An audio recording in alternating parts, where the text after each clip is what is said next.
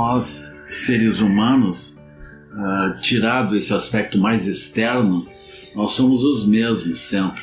Tirados os aspectos culturais, nós temos uh, sentimentos, nós temos raivas, nós temos autocentramento, nós temos trabalho incessante, nós temos orgulho, inveja, desejo, apego, etc. Nós temos várias qualidades e vários obstáculos. E o budismo vai trabalhar esses pontos, né? mas a influência da cultura ocidental ela modifica bastante a abordagem budista, porque, por exemplo, o budismo uh, termina sendo desafiado pela ciência, o que não havia naquele tempo.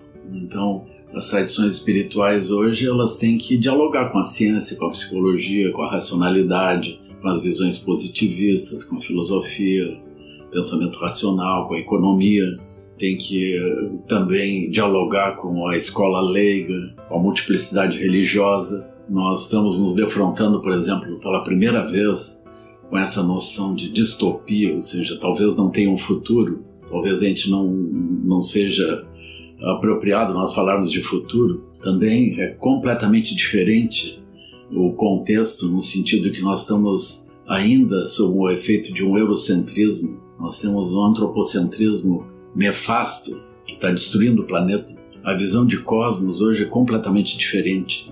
Também nós aqui no Brasil temos dificuldade em acessar as línguas antigas, as línguas originárias de quando surgiu o budismo. Então, esses desafios todos, eles se colocam.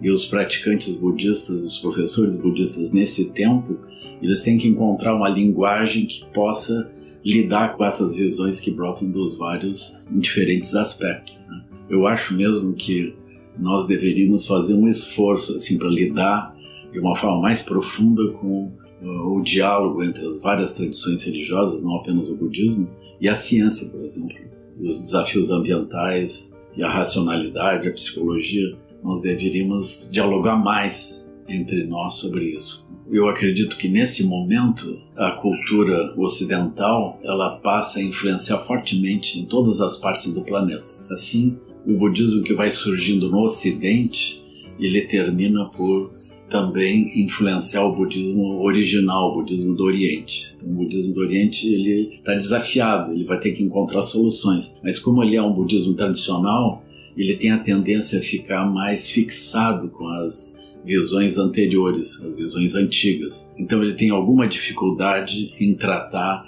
dessas questões novas. Assim, eu acredito que pode ocorrer que o budismo do Ocidente vá se tornar realmente muito importante no budismo como um todo.